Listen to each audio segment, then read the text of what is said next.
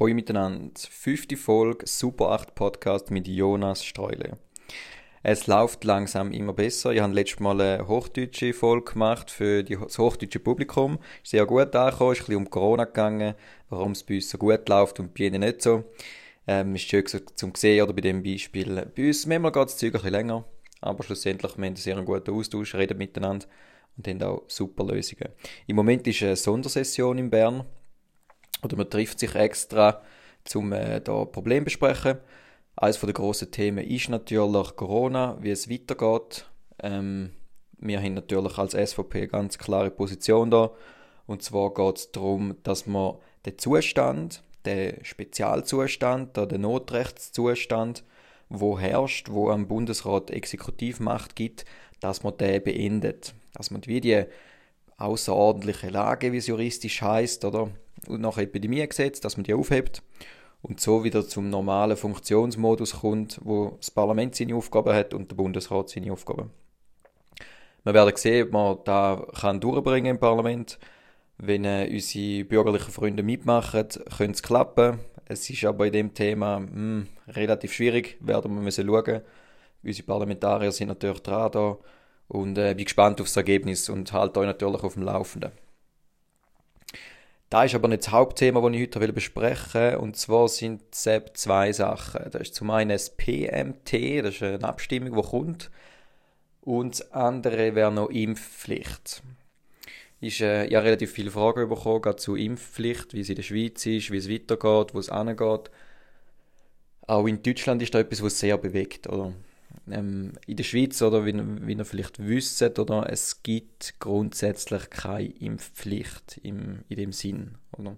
Es gibt in gewissen Berufen, oder, gibt es ähm, ähm, so Richtlinien oder halt auch vertragliche Vorgaben, dass man, wenn man in einen sensiblen Bereich hineingeht, dass da gewünscht oder vorgeschrieben ist, dass man gewisse Impfungen muss haben. Es gibt auch solche Sachen, wenn man zum Beispiel im Militär, im Gesundheitsbereich aktiv ist und so, gibt es grundsätzlich mal eine, so eine Richtlinie, Vorschrift, dass man dort die Impfungen hat. Also das ist wirklich sehr ein kleiner Bereich, der da wirklich besteht. Und da, wenn es halt so im Raum ist oder wo auch recht viel Angst auslöst, ist, dass da ausgeweitet wird, dass es auch Ungleichbehandlungen gibt oder Diskriminierung, indirekt oder direkte Diskriminierung, dass man Sachen darf oder eben nicht darf, weil man jetzt geimpft oder nicht geimpft ist.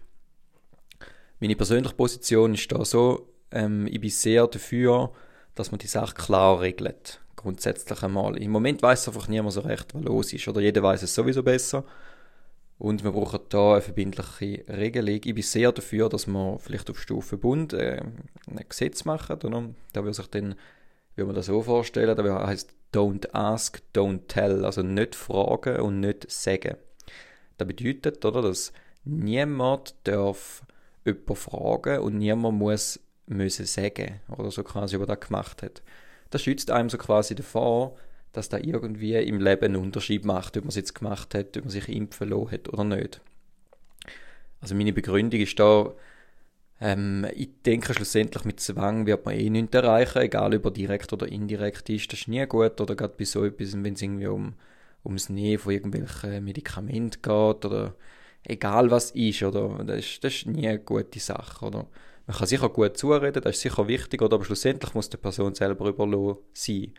Darum so eine Pflicht an sich sehe ich sogar eher als, als, äh, als schlecht, als schädlich, als destruktiv, weil doch das sehr viel ähm, Unruhe auslöst, Unsicherheit auch. Die Leute haben Angst vor dem, da, da ist schon so gerade Leute, die sehr skeptisch sind und dass man da eher die Situation aufheizt, oder? Da, da finde ich, find ich nicht gut.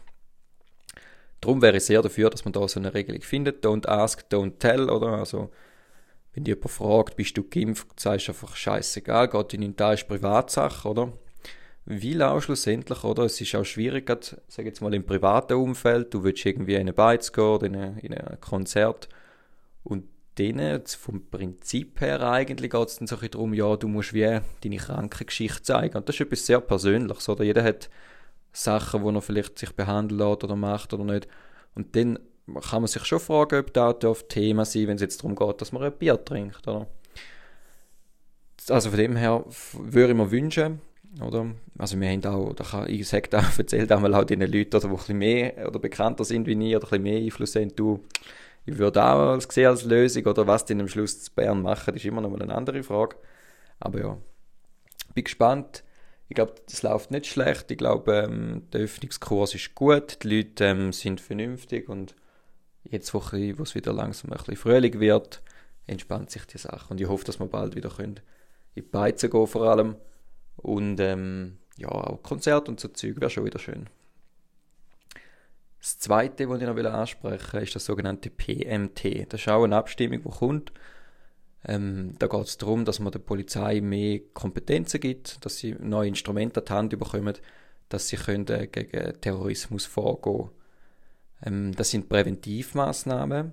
Um, da geht es darum, dass man wie vorgängig, bevor etwas passiert, oder kann eingreifen kann. Ist sehr umstritten. Oder es sind auch neue Instrumente. Es gibt ähm, große, ähm, sage jetzt mal, juristische Diskussionsbedarf, ob man das soll, oder?